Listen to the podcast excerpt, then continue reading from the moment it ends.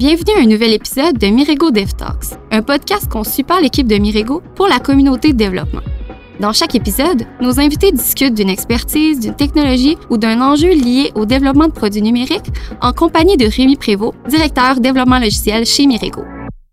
Cette semaine à Mirego DevTalks, on parle d'onboarding de nouvelles personnes dans une équipe de développement logiciel, chose qu'on fait beaucoup chez Mirego. Dans l'épisode, on met le focus sur le fait qu'on onboard parfois des développeurs et des développeurs avec un background euh, un peu moins commun, moins lié à nos technos et nos outils habituels. Je reçois Thierry Fortier et Guillaume Audet pour parler entre autres du concept d'onboarding organique et d'un onboarding plus structuré et pourquoi c'est important d'avoir un bon équilibre entre les deux. Je vous souhaite donc une bonne écoute. On a la chance d'avoir une équipe de développement exceptionnelle et c'est dû en partie par la grande quantité de backgrounds différents que possèdent nos devs. Euh, ça nous permet notamment d'approcher des problèmes techniques avec plusieurs perceptions différentes, puis de combiner toutes ces expertises pour arriver à développer de meilleurs produits numériques. Par contre, ça peut représenter un défi important en termes d'onboarding, d'intégration. Euh, puis chez Mirego, on accorde une importance particulière à ce processus-là, euh, puis pour fournir le meilleur accompagnement possible aux nouveaux membres de l'équipe. Comment est-ce qu'on réussit à bien adapter ce processus-là pour accommoder tous ces backgrounds différents. C'est, ce dont on va discuter aujourd'hui. Donc, j'ai avec moi deux membres de l'équipe de Mirigo, Thierry Fortier, directeur de l'équipe de, développement logiciel, et Guillaume Audet, développeur logiciel. Bonjour, messieurs. Salut, Rémi. Et salut. Donc, si on commence avec un, petit tour de table, c'est rare qu'on fasse ça dans les, dans les podcasts, qu'on focus un peu plus spécifiquement sur les individus, mais j'étais curieux de savoir votre, euh, votre background euh, c'est pas pour rien que vous êtes dans, euh, dans cet épisode-là. C'est quoi votre. Si vous voulez nous en dire un peu plus sur votre background de dev? Euh, oui, ben, je vais, je vais commencer. Dans le fond, moi, j'ai un background qui est très autodidacte. J'ai fait, avant d'être chez Mirego, une dizaine d'années en développement logiciel dans des compagnies de médias. Je me suis occupé au départ de, de refonte de sites web, puis ça a évolué après ça en gestion de serveurs, gestion de serveurs de streaming, infra, création d'API. Fait que 10 ans de ça. Après ça, un petit euh, featuring dans une compagnie de jeux vidéo en web aussi pour aller voir un peu ce qui se passait là. Puis euh, finalement, ben, chez Mirego, où j'ai fait un switch du développement euh, plus web back-end au développement mobile. c'est la première fois que je touchais à ce genre de développement-là. Fait que mon, mon onboarding au complet, mon intégration s'est faite chez Mirego. J'ai fait trois ans de ça avant de, de sortir du développement puis de prendre un rôle qui était plus focusé gestion. Mais ouais, ça ressemble un petit peu à ça, côté background. Yes, euh, ben pour moi, j'ai commencé, euh, sais, moi, je suis pas autodidacte. J'allais à l'université pour apprendre la programmation. Euh, puis après ça, fait un petit tour d'une compagnie d'assurance. Puis là, c'était trop ennuyeux.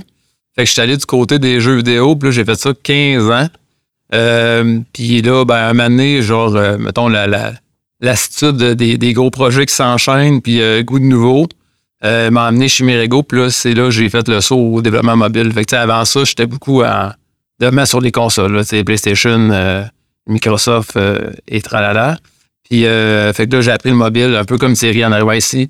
puis, ben là, ça fait trois ans que je fais ça, développeur mobile. Que t'as pas retouché au dev de jeux vidéo, dans le fond? Non. OK. Puis, on pourra parler tantôt de comment ce, ce background-là peut t'aider, parce qu'il y a quand même des parallèles un peu à, à tirer. si, on, si on se projette un peu dans le passé, d'abord, chez Mirego, le, le processus d'onboarding, euh, je pense qu'il a quand même évolué là, depuis. On est quand même rendu euh, beaucoup de monde. Euh, quand on était peut-être une, vingtaine, une trentaine, je pense que le processus est un peu plus léger. Là. Je sais pas si Thierry, toi Thierry, maintenant tu es quand même en charge, tu, chapeautes beaucoup ce onboarding-là des devs. Est-ce que tu as un peu ce contexte-là de comment c'était avant, puis comment toi tu l'as, comment ça a, changé, ça a changé avec ton aide? Ouais, ben le contexte que j'ai est, historique. Là. Je l'ai pas vécu quand je suis arrivé. On avait déjà le, l'onboarding Asana qu'on connaît aujourd'hui, qui est, qui est très itératif et qu'on peaufine euh, de, de, mois en mois. Euh, à l'origine, l'onboarding était plus euh, plus épuré. Il n'y avait pas autant d'étapes, il n'y avait pas autant d'encadrement sur l'onboarding. C'était vraiment plus organique, mettons. puis je pense que c'est un type d'onboarding qui fonctionne quand même bien quand tu es une plus petite équipe. C'est plus facile dans, dans des équipes plus petites de voir ce qui se passe avec les gens qui viennent d'arriver, de voir où sont les les lacunes, où est-ce qu'on peut aider, puis comment on peut supporter ces, nouveaux-là. Quand on commence à scale up, quand on a plusieurs projets en parallèle, plusieurs équipes, plusieurs onboarding en parallèle, des fois dans le même projet, là, ça peut devenir un peu plus compliqué de, suivre ça, d'où la nécessité d'avoir un processus qui est un petit peu plus structuré. Fait moi, quand je suis arrivé, il y avait déjà un, un Asana qui nous aidait là-dedans. Euh, dans le fond, qui part de, ta première journée, ensuite qui va la première semaine, euh, puis qui continue pendant la durée au complet de l'onboarding, qui est de trois mois euh, chez Mirego.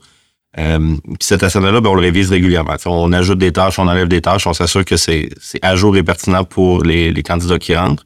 C'est pas seulement au niveau du développement qu'on fait ça, c'est au niveau de tous les rôles qu'il y a cet asana-là, qui est évidemment adapté. Mais euh, ça permet entre autres au nouveau de faire le tour un peu de, de Mirego, de comprendre comment Mirego fonctionne en dehors de leur projet, de comprendre un peu comment leur projet fonctionne. Ça donne beaucoup d'overview, mais c'est pas là que le, le développement technique se fait c'est en plus au niveau du projet. Puis là, on revient au mode un peu plus euh, organique, un peu plus spécifique à chaque projet puis à chaque développeur. Il n'y a pas un processus très, très clair par projet, par personne, parce que ça deviendrait. Ça, ça pourrait pas scaler. On revient au côté organique un peu. Comme... Exact. Mais c'est intéressant, le parallèle. Tu sais, moi, je parle souvent avec les, les, nouveaux membres de l'équipe, même à, l'externe de Mirigo, c'est de culture d'engineering. Puis il y a beaucoup de parallèles avec ce que tu viens de dire. Sur, au début, c'est organique. On est peut-être même physiquement assis tous et toutes dans le même local, on se parle beaucoup plus, ça, ça, ça, se fait plus naturellement, mais plus tu grandis en tant qu'entreprise, plus, plus c'est important de, si tu le fais pas, ça, si tu n'as pas de processus, si tu, tu, tu, fais confiance au processus organique à 100 personnes, ah, peut-être que là, trois, quatre fois, ça va donner des résultats complètement différents de ce que tu t'attendais, puis que là, en finalement, on l'a échappé celui-là. Pourquoi? On ne sait pas trop. cette personne-là, ça n'a pas marché. Mais comment tu peux t'améliorer, c'est faut que tu définisses un peu plus parce que sinon, ça fait juste tirer dans toutes les directions. Exact. L'humain est, il n'y a pas un humain qui va interagir de la même manière avec les autres. Fait que plus il y a de personnes qui sont impliquées dans un processus organique, plus leur perception de, ce qu'ils doivent faire puis des attentes vont être un peu différentes. Puis au fur et à mesure que tu avances là-dedans, ben, plus tu t'éloignes de la source de la personne qui faisait l'onboarding à l'origine, plus tu vas avoir un décalage qui va devenir exponentiel avec ce que tu voulais. Fait que le processus est là pour remettre un peu les bases, s'assurer qu'on a tous la même définition de ce qu'on veut dans l'onboarding. Puis après ça, ben, la portion organique qui doit rester organique, la portion technique, la portion projet, la portion quelle tâche on donne à quelqu'un qui vient d'arriver en fonction de son background, en fonction de ses intérêts. Ça, ça doit rester organique, ça doit rester propre à chaque, euh, à chaque onboarding. Ah, puis, c'est c'est ce que tu dis. Oui, plus de plus qu'il y a de jeunes impliqués, plus ce, ce, cet onboarding-là, si est organique, si organique, va changer. Mais aussi, tu vas être teinté par le temps. La, personne qui va vivre un onboarding A, ben, la personne qui va arriver après, ben, si c'est cette personne qui est impliquée, ben, elle va être teintée de ce qu'elle a eu. Puis là, ah, twist un peu, parfait. La prochaine personne qui va être onboardée par cette personne-là va changer. Fait qu'overtime, comme si ça loin de la source de vérité parce que juste il y a des trucs qui se perdent. Exact. Puis il y a des trucs qui vont se perdre, puis ça c'est dommage, mais il y a des trucs aussi qui vont être épurés de façon naturelle, puis ça c'est bon, puis on veut garder ça. C'est pour ça qu'on révise le processus onboarding, parce que des fois on peut penser que rajouter une étape, ça va être bénéfique. Des fois ça l'est, des fois ça l'est pas, puis on le voit juste en l'essayant, puis en, parlant aux gens qui vivent ces onboarding-là aussi. C'est pour ça qu'il y a une, portion de rétro aussi après le trois mois, où on demande aux gens qui sont arrivés, ben, qu'est-ce que tu as passé de l'onboarding, qu'est-ce qu'on peut faire de mieux, qu'est-ce qu'on devrait changer? Qu'est-ce que ça prend selon c'est comme là, c'est intéressant, le concept de rétro, ça nous permet de savoir, OK, qu'est-ce que.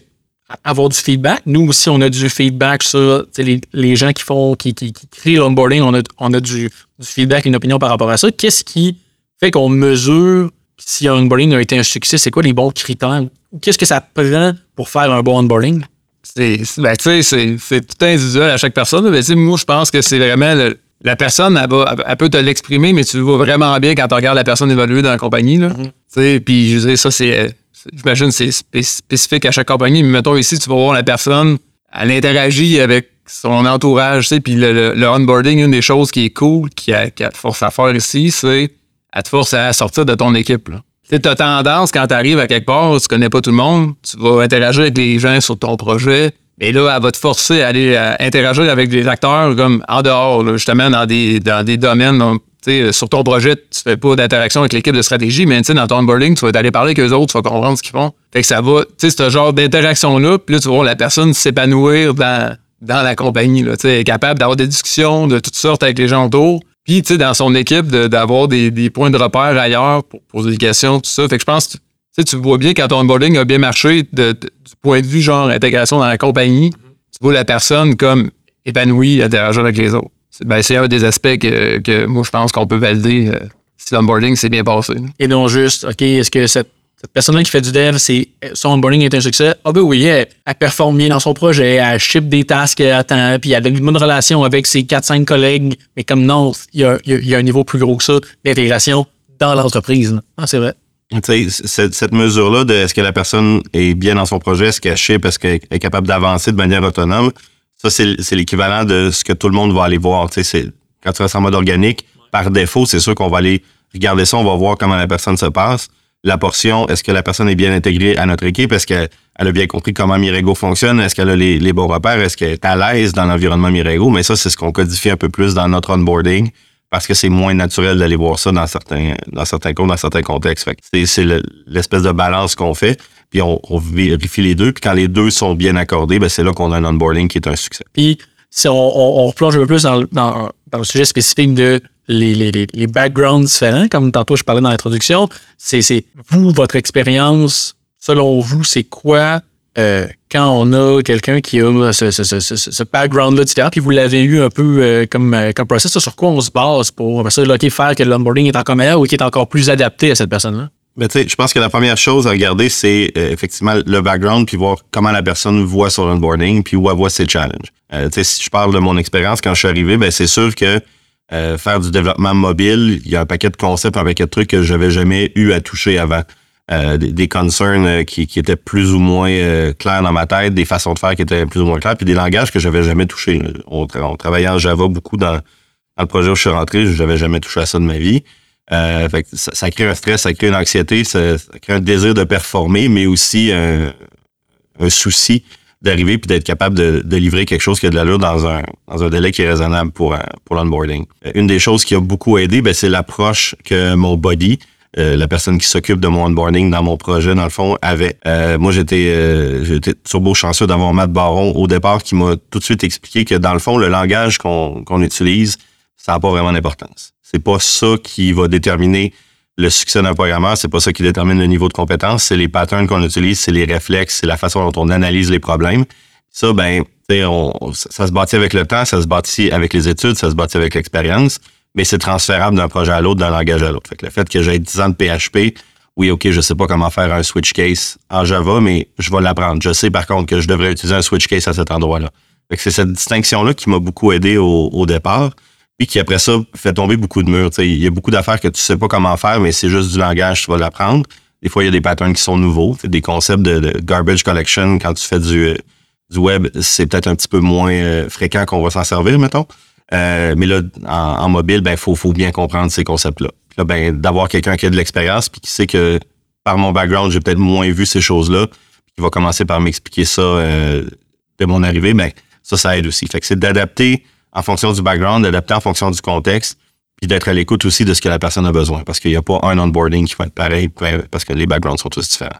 Mais fait que c'est intéressant, donc, mettons, ton, ton body qui est en merde dans, dans ce contexte-là, ce qu'il a fait, c'est pas de dire, OK, je vais apprendre euh, à Thierry de programmer en Java.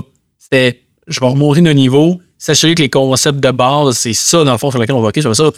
C'est, je vais checker la doc de Java, puis faire un switch case, tu vas l'apprendre. Fait que c'est ça. C'était pas un onboarding Java, c'était un onboarding comment faire, com- comment être encore meilleur en termes de développement, qui ensuite, ces skills-là, ces, vont être applicables à tout. Exact. Puis tu sais, il y a un onboarding de, pattern aussi. On utilise le, pattern réactif euh, beaucoup dans le projet où je suis rentré. Fait c'est sûr qu'il y a ça aussi. Quelle formation on peut aller chercher, euh, comment on fait pour, l'expliquer. On le travaille ensemble. Puis au fur et à mesure qu'on travaille ce pattern-là, ben par définition, je vais voir des switch cases, je vais voir des, books, je vais voir des patterns autres qu'on utilise aussi dans le projet. C'est, de faire de, de, de créer de l'exposition, en fait. Mais puis pour vrai, tu sais, ce que tu dis, c'est vraiment vrai, là, parce que j'avais, j'avais cette vibe-là. Moi aussi, je suis là, Hein, mon Dieu, tu sais, j'ai jamais fait de développement mobile. Puis finalement, tu sais, j'ai, ben, j'ai eu la même chose que toi. J'ai eu Matt Barrow, moi, tout. Finalement, le comme body. qui t'a le succès, avoir notre bord. Mais, ben, clairement, genre, c'est un bon body. Là, on- je pense qu'on est d'accord. Mais, euh, c'est de me faire réaliser à quel point, justement, tu sais, c'est pas vrai que je, je sais pas dans quoi je m'embarque, tu sais. Tu sais, tu- juste de- réaliser à quel point ton expérience est pertinente, finalement. Ouais. Tu sais, ah, ben, tu t'as, fait déjà ça d'une façon à peu près différente. Puis là, ben, dans mon cas, à moi, ça m'a fait réaliser à quel point, dans le fond, euh, tu sais, les, les- les- mettons, le mobile ou encore dans, dans le cas de ce projet-là, mettons, les, les devices télé, qui, en fait, je veux dire, c'est un mobile qui affiche sa télé, là, Ouais. pratiquement. Ben, à quel point ça ressemblait à des consoles de jeu. Tu sais, c'est, très similaire euh, de bien de bien des points de vue. Fait mettre la personne à l'aise rapidement, tu sais, dans le fond, t'es- si on t'a choisi, on croyait en toi. Ah, OK, c'est pas si différent que ça, tu vas l'apprendre, ça va bien. Fait que c'est pas tu pars de zéro, puis voici ce que tu dois apprendre. C'est même, c'est comment tu dois peut-être juste tweaker ce que tu connais un peu pour l'adapter à quoi, puis boum, t'es déjà, le, le gros, du, le gros du chemin est déjà, est déjà fait, là. Ben, dans le cas de, de programmeurs qui ont de l'expérience ailleurs dans d'autres choses, ouais, effectivement. Je pense que c'est pas mal ça le- notre, quand je dis background différent, est-ce que c'est plus, c'est plus ça, là, c'est plus des, des, des, des, des gens qui ont des backgrounds en programmation ou en code ou en développement, mais juste jamais pour peut-être du, du back-end. On, on, on- a plein, là, des gens qui, ont l'expérience en front-end, ils veulent faire du back-end au web, puis pas mobile, ils veulent faire du mobile, mobile à web, whatever. Fait que je pense toujours, un peu comme vous semblez dire les deux, c'est toutes des notions qui sont assez partageables, mais après ça, comment tu les implémentes concrètement, c'est là que ça devient différent. C'est ça. Le rôle que ton body vient jouer là-dedans, parce qu'on on parle de match, ça, ça donne qu'on a le même body, mais en fait, il y a, il y a plein de bodies qui le font chez Mirego. C'est de un peu de dédouaner, c'est d'expliquer que ce que tu connais déjà est transférable. Ce que tu connais déjà est applicable. Il y a, un subset que tu dois apprendre, mais c'est pas réapprendre, c'est plus apprivoiser le, nouveau contexte dans lequel tu vas, l'appliquer. Euh, ça ressemble un peu à euh, la première fois que tu vas en Angleterre puis que tu es obligé de conduire du mauvais côté de la, de la route. Tu sais comment ça fonctionne une voiture? Là, tu conduis de l'autre bord. Fait qu'il y a des réflexes qu'il faut que tu changes, il y a des choses qu'il faut que tu adaptes, mais fondamentalement, c'est un volant, c'est un kit de pédales, c'est une transmission, c'est la même chose. C'est juste un peu différent. Les règles changent. C'est ça. La base est un peu la même. Oui, puis tu sais, tu vas voir un stop, ben tu vas arrêter pareil, même si t'es pas du bon côté de la route par rapport à ce que tu es habitué de faire. tu.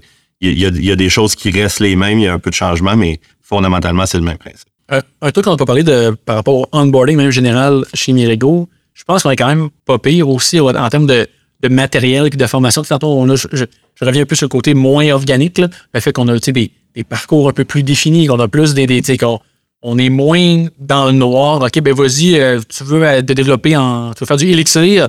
Ben, comme check un peu autour. Non, on a quand même des bonnes ressources euh, matériel qui existe, de trucs qu'on a de trucs, de listes d'URL, faire des trucs de documentation. ça. On sait, on, est-ce que vous, qu'on a une, est-ce que vous diriez qu'on a une bonne idée de c'est quoi notre, pas baseline, mais c'est quoi un bon ou une bonne dev dans ce langage-là pour, OK, maintenant, tu es rendu capable de pouvoir prendre un projet à toi dans cette techno-là?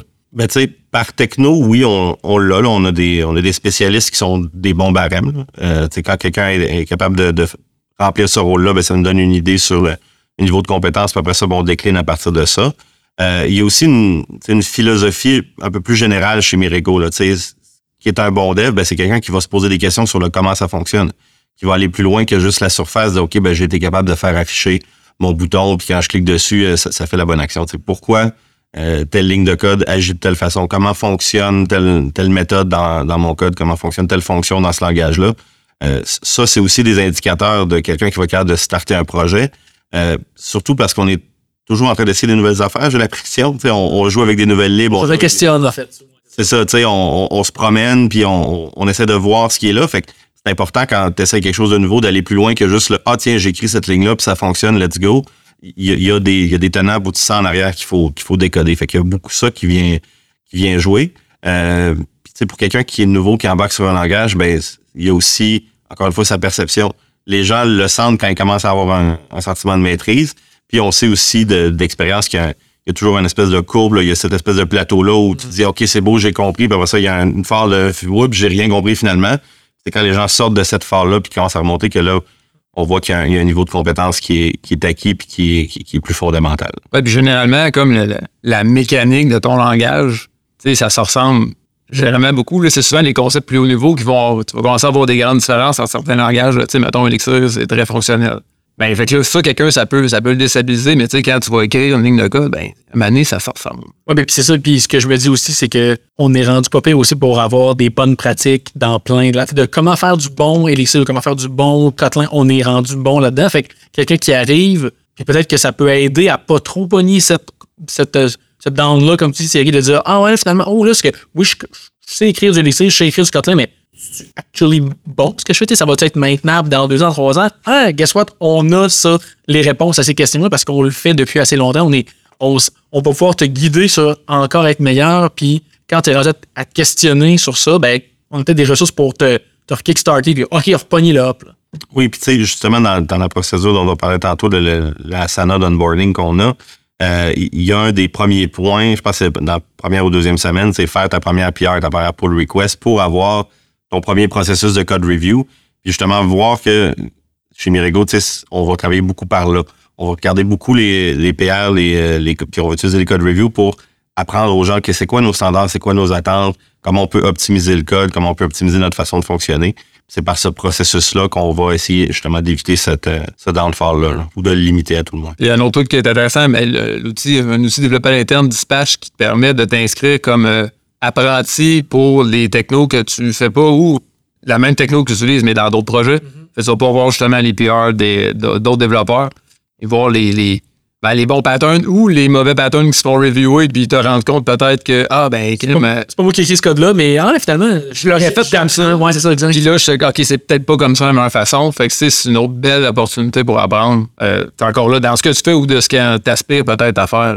Puis après ça, là, question qu'on a déjà parlé dans d'autres épisodes, mais les tu sais, d'être exposé à comment les autres équipes de dev sont quand même grandes. Fait des opportunités d'apprendre puis de devenir meilleur puis de un, quelqu'un qui fait une présentation à l'interne dans l'équipe qui dit moi j'ai comme tu dis là j'ai- fait ça mais finalement je me suis trompé j'ai fait ça à place c'est tout du bon knowledge que tu as en tant que dev pour, pour éviter de refaire ces erreurs là aussi Ouais, tu sais, l'onboarding, dans le fond, c'est c'est une portion de ce qu'un dev va vivre, mais la, façon de se développer en développement, c'est beaucoup par l'exposition. Tu veux essayer des choses, tu veux voir plus de choses. Fait que plus on maximise les, opportunités euh, d'exposition, plus on les diversifie aussi. T'envoies dans ton projet, t'envoies dans d'autres projets, t'envoies à l'horizontale, t'envoies dans des conférences. Plus il y a moyen d'apprendre, développer ces- cette espèce d'instinct-là, puis ces, ces réflexes-là de programmation aussi. c'est là la transition finalement entre onboarding Mirego mais après ça apprentissage continue tout le temps là. je pense que là, c'est pas quelque chose qui se termine parfait je suis onboardé après X mois puis parfait j'ai plus rien à faire voici euh, j'ai j'ai tous les skills nécessaires et j'ai toutes les compétences mais non c'est un processus qui dure encore euh, tout le temps finalement. Oui, c'est ça. Ben, tu sais, un bon développeur est toujours en train d'apprendre puis de, de owner ses skills puis d'aller plus loin de, dans son euh, dans son art, à la limite dans son craft. Euh, fait que tu sais, ça fait partie de, de ça le process chez Mirego. L'onboarding, c'est un genre de kickstart. À la limite, je- j'aime pas le, tant le mot bootcamp, mais des fois, ça peut ressembler un peu à C'est ça. une base connue et une base qui est, est sur laquelle on peut itérer souvent C'est ça. certain que ça c'est ok ça c'est c'est nailé là mais après ça il y a d'autres choses Exact.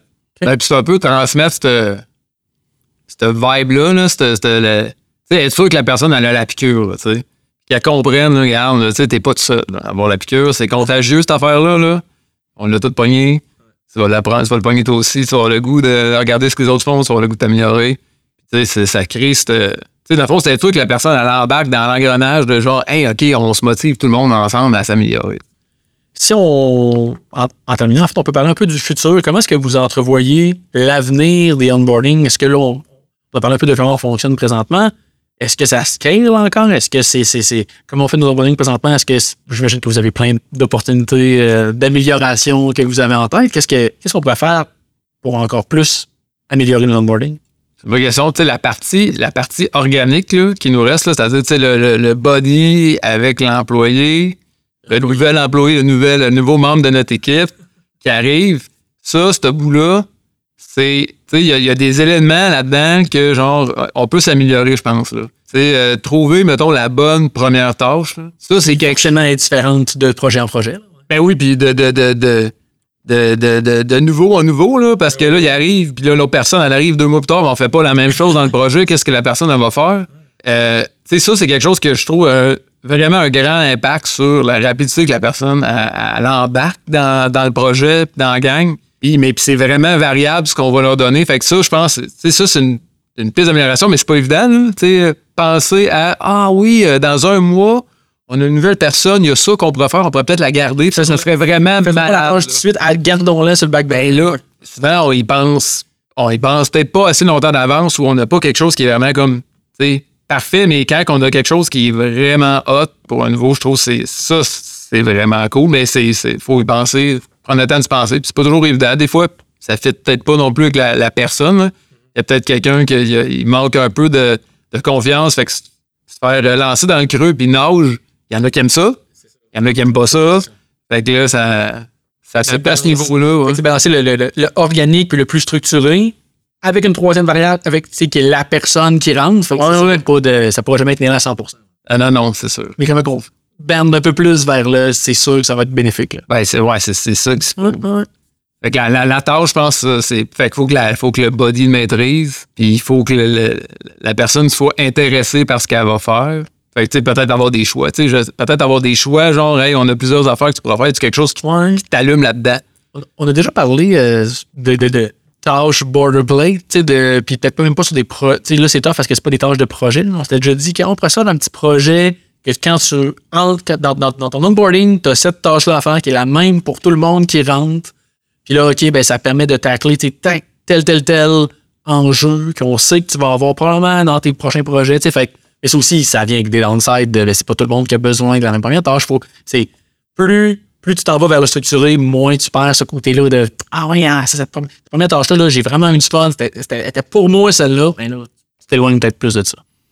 Il y a ce que Guillaume dit, là, notre, notre côté organique qui est, à, qui est à toujours améliorer, toujours travailler. Je pense que ça passe aussi par exposer le plus de monde possible à ce process-là après coup.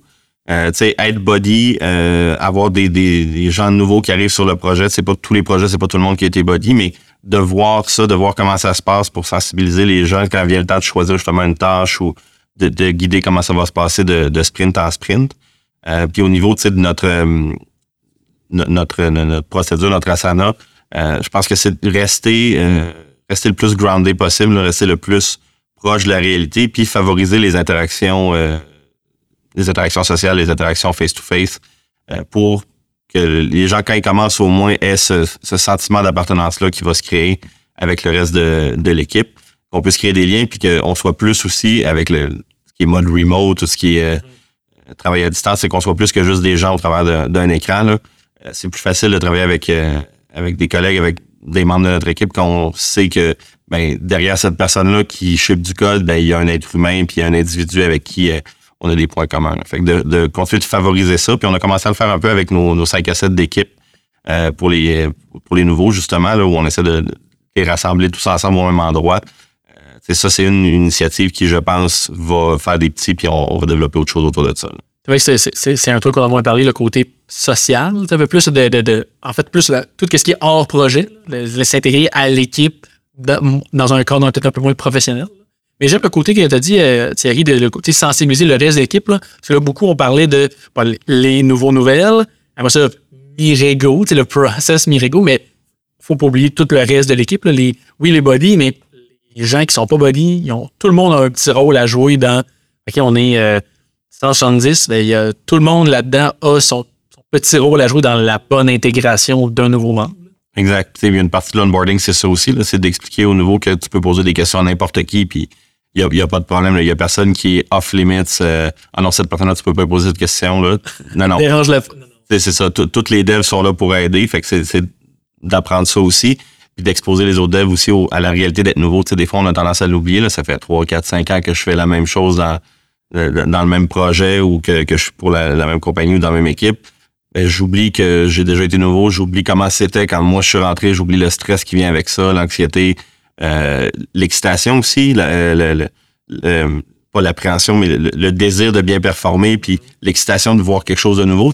Ça, des fois, on l'oublie, mais c'est tous des facteurs qui affectent les gens qui arrivent dans un nouveau contexte, que, ce soit chez Mirigo ou ailleurs. C'est ça, ce, ce contexte-là, il change aussi. La personne qui est rentrée il y a 5 ans, quand elle était nouvelle, c'était un contexte X. Maintenant, quelqu'un qui rentre aujourd'hui, ah, moi, je, je m'en souviens, j'ai déjà été nouveau. Ah, ouais, t'étais nouveau, nouvelle, dans un contexte complètement différent aussi. Fait que, ça- fait que c'est pour ça, encore une fois, que le, ce processus-là évolue au fil du temps puis change parce que la l'entreprise, le- le- la réalité n'est pas la même au fil des années. Exact. Ah, tu te présentes pas quand tu arrives au niveau devant 25 personnes. hein? Tu te présentes dans un, Ben, c'est ça. un call. Ça, je me souviens quand j'étais nouveau, je suis rentré, je parlais à tout le monde. ça, ça, ça, c'était facile. Ah, mais gars, ça, ça, ça, ça a peut-être changé depuis aussi. là. Ton meet, euh, on est 150 qui te regardent. Ouais, c'est quoi? exact. Quand on te demande d'arriver avec euh, une anecdote, de parler de toi, nous parler de ton, ton film ou ton super-héros préféré, puis tu le racontes à 25 personnes, tu le racontes à 180 personnes, c'est pas la même affaire. Le feel est pas le même. Quand tu le fais au travers d'un micro ou d'un écran, c'est pas pareil. Quand tu le fais dans une salle autour d'un dîner euh, avec 20 collègues. C'est vrai. Donc, messieurs, en terminant, si je vous demande, c'est quoi l'élément le plus important dans le onboarding d'un nouveau membre de l'équipe de dev qui, qui possède un background un peu moins habituel? Ben, moi, je dirais, euh, c'est plate, là, parce que je mets, je mets la job ces autres, là. Mais je trouve que c'est vraiment la- l'attitude de la personne qui rentre du nouveau, de- du nouveau dev qui arrive, son attitude à avoir le goût de plonger dans toutes ces nouvelles choses-là, ces nouvelles informations-là, les nouvelles personnes, les nouveaux milieux. C'est ça qui fait la plus grande différence. Tu sais, on fait des efforts, nous autres, de tous nos côtés pour qu'il y ait accès à tout, mais cette personne-là, là, comment elle s'investit dans ce process d'onboarding-là, là, c'est ça qui change. Ça va décupler après ça, la Ah qualité de OK, ça, nous autres, mais on capitalise là-dessus de OK, yes, ça tente, t'as, t'as cette drive-là d'apprendre de quoi de nouveau. Good, parfait, c'est encore plus, plus facile. Ah ouais, vraiment. Puis à la minute, re- regarder que la personne a, a peut-être moins de facilité, puis l'aider à ça va faciliter le reste. Là.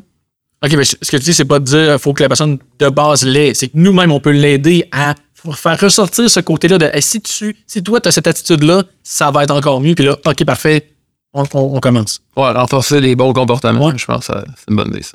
Ouais, mais je trouve ça intéressant ce que tu dis, mais je vais reprendre une partie de la responsabilité de notre bar. Euh, tu sais, je pense que ce qui, est, ce qui est très important aussi pour un bon onboarding, oui, que la personne ait la bonne attitude, mais que nous, on soit à l'écoute aussi de ce que cette personne-là a besoin. Tu sais, en ayant des backgrounds différents, en ayant des personnalités différentes, euh, on a des besoins qui sont différents aussi, on a des méthodes d'apprentissage qui vont être différentes. Fait que c'est de toujours rester à l'écoute puis de pas s'encarcaner parce qu'on a un process, parce qu'on a une, façon de faire. Des fois, il faut sortir de ce sentier-là puis s'adapter à la personne qu'on a qui rejoint notre équipe puis qu'on veut favoriser son succès. tu sais. Fait c'est d'aller au devant de cette personne-là puis de voir OK, qu'est-ce que je peux faire pour l'aider à prendre cette bonne attitude-là? Qu'est-ce que je peux faire pour l'aider à avancer? Qu'est-ce que je peux faire pour l'aider à être motivé dans, dans ce qu'on a à faire? Puis pour faciliter son, son apprentissage. Fait que c'est de rester à l'écoute puis de ne pas, se, de pas se fermer parce que ben, on a un process, on va suivre le process puis c'est supposé magiquement fonctionner. Mais tantôt, comme on disait, le but, peut-être ult- ultimement, c'est de, de, c'est de sortir des trucs un peu plus organiques et d'aller vers le processus, mais il faut pas avoir peur de dire oh, ouais, ok, non, ça, c'est correct de revenir, en, ben, pas de revenir en arrière, mais de, de, rajouter, de rajouter du personnalisé puis de l'organique dans, dans la structure. Exact. Tu sais, dans tous les projets qu'on a, si c'est pas le body, ça va être les techniques, ça va être un autre développeur. Il y a des gens qui en ont déjà fait des onboarding, il y a des gens qui ont, qui ont vu ce, ce processus-là. Euh, fait que, tu sais, c'est d'être à l'écoute de ces gens-là aussi qui ont une expérience, qui ont quelque chose à apporter. Le process est là pour être sûr qu'on n'oublie rien, qu'on fait les étapes dans le bon ordre. Mais après ça, la portion organique est là pour favoriser l'onboarding des gens. Puis il faut jamais oublier ça, le perdre de vue ou arrêter de le travailler parce que c'est un skills qui se développe aussi puis qu'on doit dé- développer chez le plus de monde possible. Cool. Ben, merci beaucoup, messieurs. Super intéressant comme discussion. Puis, euh, on se dit à la prochaine. Ça fait plaisir. Merci. Merci d'avoir été là pour cet épisode de Mirego Dev Talks. Vous pouvez en apprendre plus sur Mirego, notre expertise, nos projets et nos postes disponibles en visitant notre site web au mirego.com. On vous invite aussi à poursuivre la conversation sur Twitter avec le hashtag Mirego Dev Talks. N'hésitez pas si vous avez des questions, des commentaires ou si vous voulez interagir avec l'équipe de Mirego. Continuez à nous suivre et à partager les épisodes sur votre plateforme de podcast préférée et au plaisir de se retrouver au prochain épisode.